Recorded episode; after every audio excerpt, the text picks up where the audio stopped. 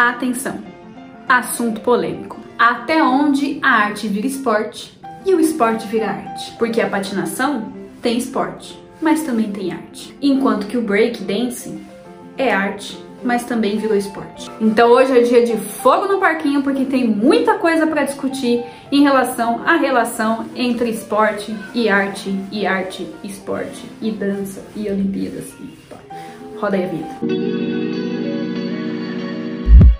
E aí, meu povo bailarinístico, estou eu aqui vestida de Rio 2016 para falar mais um pouquinho sobre Olimpíadas e balé clássico. Para quem não me conhece, eu sou a Tamires Reis Personal e sejam muito bem-vindos a este canal que fala sobre balé, performance, vida e blá blá blá. E eu queria começar esse vídeo falando que vai tá tendo dança nas Olimpíadas em 2024. A França declarou que os Jogos de 2024 terá como estreia a modalidade de breakdance, fazendo assim com que essa forma de expressão, manifestação, vire esporte. E no vídeo de hoje eu gostaria de apresentar alguns argumentos e contra-argumentos para vocês refletirem o quanto que isso impacta no nosso meio artístico, no nosso meio da dança. Então, já aproveita, se inscreve aí no canal. Já tiveram mais dois vídeos que eu vou deixar o card aqui em cima para você assistir sobre a relação entre dança, performance, os casos da Flavinha Saraiva, da Simone Biles, qual que é a relação que a gente pode tirar de aprendizado para dança e ainda vai ter mais um na próxima semana, então aproveita e se inscreve aí. Então vamos começar do começo. Para você entrar como modalidade olímpica, você precisa respeitar critérios que o Comitê Olímpico Internacional direciona, que são os seguintes: ser atrativo para os meios de comunicação, precisa ser popular de alguma forma, precisa ter igualdade de gênero, times femininos e times masculinos, precisa ser regido por uma federação nacional ou internacional, ou seja, precisa ter um grupo que coloque regras para que fique padronizado dentro do seu próprio país, para que essas regras sejam equalizadas com os demais países. Deve ser praticado pela maior parte do planeta, precisa respeitar a Carta Olímpica, escrita pelo Comitê Olímpico Internacional, e deve seguir as regras mundiais sobre antidoping. Então é óbvio, né, que quando você olha esse tipo de critério, você já vê que o balé, especificamente, não conseguiria se enquadrar dentro de uma modalidade olímpica. Até porque, se a gente não tem nem critério, às vezes, de avaliação dentro de um festival, imagina dentro do, de uma confederação nacional. Well, well, well. Mas o que eu queria trazer para vocês são algumas considerações sobre o quanto essa decisão do break pode ou não refletir e acabar respingando um pouquinho dentro do balé clássico. Primeiro ponto que eu gostaria de deixar muito claro para vocês é que eu, como profissional de saúde, personal trainer, eu acredito que a dança deve ser encarada como esporte a fins de promoção de saúde, cuidado do corpo, preservação de carreira e também porque a carga horária de um bailarino profissional é muitas vezes e já foi comprovado que é maior do que muito atleta profissional, como por exemplo o jogador de futebol. Então, nesse aspecto, pensando em saúde, pensando em cuidado de corpo, eu acredito que a dança precisa ser encarada como esporte. Além de que eu também acredito muito fortemente que a gente consegue pegar algumas coisas do esporte e transformar dentro da dança para que ela fique mais leve, para que ela fique mais proveitosa e que a gente consiga sim fazer ela com mais arte e mais expressividade, que é o que a gente tanto defende. Mas o que eu senti através de algumas discussões é que o bailarino ele fica muito receoso em relação a que a competição acabe ofuscando o lado artístico da dança. Porque se a gente estabelecer como esporte, a gente precisaria colocar regras que faria com que ela ficasse em caráter competitivo, mais competitivo e menos artístico. Só que assim, primeiro ponto que a gente deve pensar, o que que os festivais de dança fazem? E é exatamente esse primeiro ponto que eu gostaria de conversar com vocês. O bailarino tem medo da dança virar competitiva, mas já existe muita competitividade tóxica dentro da dança. Só que ainda assim existem duas formas de observar isso.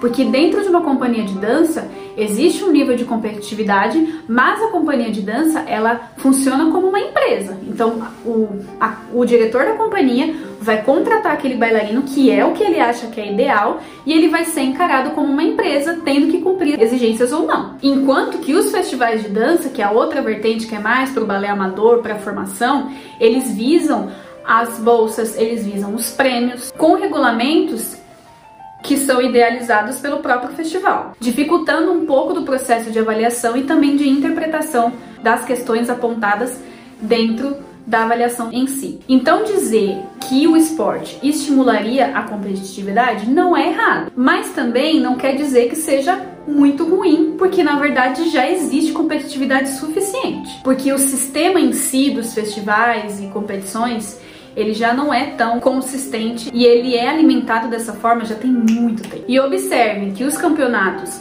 das outras modalidades esportivas existe uma competição, mas não é aquele aspecto de guerra. Você não vê lá no time de futebol o outro time entrando no vestiário do outro e colocando taxinha na, na, na chuteira. Outro ponto que eu gostaria de levantar com vocês, que foi apresentado como um argumento, é que você estimular a dança a virar esporte, isso provocaria uma profissionalização precoce. Só que também a gente tem duas vertentes. Quando você coloca num festival um bailarino profissional, pode ser, pode ter 14, 16 anos, isso já é uma forma de profissionalização precoce. Então não é o esporte que vai fazer isso, porque a dança já acaba fazendo naturalmente. A diferença é que o bailarino com menos de 18 anos, ele não tem o DRT, mas muitos já competem como profissional, sim senhor. E o esporte, ele trata isso de uma maneira muito diferente. Porque como eu disse no vídeo anterior, existe uma equipe multidisciplinar, existe uma comissão técnica, existe um cuidado, um suporte e um amparo para aquela criança em questão, para que ela não sofra os danos dessa profissionalização precoce, com questão de volume de treino, com questão de horas trabalhadas e etc. Então, quando a gente pega o caso, por exemplo, da Flavinha, que ela conseguiu tomar a decisão de não competir, aquilo foi a comissão técnica agindo e mostrando para ela o nível de maturidade que ela precisa ter diante da competição em questão. Isso é muito bom, porque daqui a um tempo ela vai perceber que essa foi a melhor decisão que ela teve, porque ela vai conseguir competir por muito mais anos que era o que o bailarino devia fazer. Outro ponto que acho que é um dos mais fortes, é um dos que o bailarino mais comenta e mais fica enlouquecido é a perda da característica artística dentro do esporte. Só que isso é um pouco relativo, porque quando a gente pega a ginástica, a patinação, o nado sincronizado e até mesmo o skate, eles, dentro dos seus regimentos, eles têm critérios de avaliação para expressão artística. Então eu até cheguei a ouvir da própria Daiane dos Santos comentando os jogos, ah, beleza, a russa foi muito boa, mas ela não teve expressão nenhuma. Então isso é uma forma de trazer a característica artística ainda assim dentro do esporte. E se a ginasta não ouve a música, não entrega energia e não transmite a mensagem, ela acaba perdendo ponto sim, assim como é dentro de um festival de dança. Então isso é um pouco relativo, porque a gente precisa entender que a forma como a gente observa o caráter artístico é de um jeito, mas os ginastas eles também entendem qual que é o critério artístico ainda assim colocando dentro de um nível competitivo. Até porque a dança ela é extremamente versátil. A gente consegue expressar ela com música, com fala, com teatro e também por hobby. Então, se as pessoas quiserem simplesmente praticar dança por vontade de praticar, que é o que às vezes a gente vê muito aí, principalmente no balé adulto, a pessoa tem liberdade para fazer aquilo. Se ela quiser fazer a caráter competitivo, ela faz a caráter competitivo. Se ela quiser dançar em companhias que tenham mais o viés artístico, como por exemplo as companhias que falam muito sobre dança-teatro, a pessoa tem a opção de escolher aquilo que faz mais sentido para ela. E a partir do momento que você coloca uma modalidade em evidência dentro de um jogo olímpico, você faz com que as pessoas que são mais leigas acabem indo atrás desse tipo de manifestação. Então, de alguma forma, é um jeito de gerar visibilidade e fazer com que as pessoas saibam realmente como que é o trabalho, mesmo sendo caráter competitivo. Então, se você, por exemplo, pegar o próprio exemplo do skate, que você tem lá, o skate ele nasceu como um estilo de vida e ele foi muito marginalizado. Ele criou as suas competições, entrou dentro dos, dos regimentos lá pelo Comitê Olímpico Internacional e virou uma modalidade olímpica. Hoje, se você vê, as crianças vão crescer com a imagem da Raíssa Leal andando de skate, super se divertindo, e aí as pessoas que quiserem andar de skate, elas podem ir para o lado competitivo, mas elas também podem ir para o lado recreacional, sem problema nenhum, porque as pessoas vão entender que é um tipo de manifestação corporal e artística. Então eu gostaria de referenciar um comentário que eu recebi lá no meu Instagram, tá aqui o arroba tamiresreis.personal, que foi um comentário que me fez refletir muito sobre o impacto que é você colocar uma modalidade de dança dentro do ambiente esportivo e como que isso pode reverberar pelos próximos anos. É o comentário do Felipe, ele é profissional de educação física, arte educador e ele é ator. E ele falou o seguinte: os fenômenos culturais, esporte e arte, são realizados por humanos. Dessa forma, vale entender que ambos têm classificações similares e ambos se manifestam na sociedade como por exemplo um salto triplo e 32 fuetes. Não vemos as pessoas do esporte discutindo se uma série de ginástica rítmica é arte ou não, é belo e nada mais. Então, se dentro de uma competição as pessoas conseguem enxergar a beleza que é o movimento da ginástica rítmica, isso sim é uma forma de trazer arte para as pessoas dentro de um nível competitivo, vocês não concordam?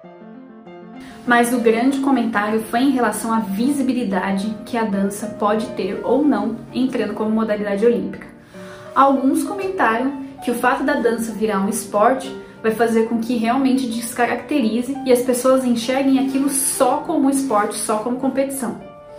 Mas outros também disseram que o fato da dança entrar no âmbito esportivo vai fazer com que a dança em si seja enxergada de uma maneira mais profissional que deixa um pouquinho de lado aquela coisa lúdica, aquela coisa de só as crianças ricas e snobs fazem, ou só a minha filha de 3 anos vai fazer, e vai encarar realmente como uma profissão, como uma empresa. E aí eu queria trazer um outro comentário extremamente interessante que a Ana fez lá no Instagram também, que elucida esse tipo de pensamento. Ela disse assim: Fico pensando até onde essa onda de negar este espaço ao balé não é retórica conservadora para manter ele restrito para um público específico.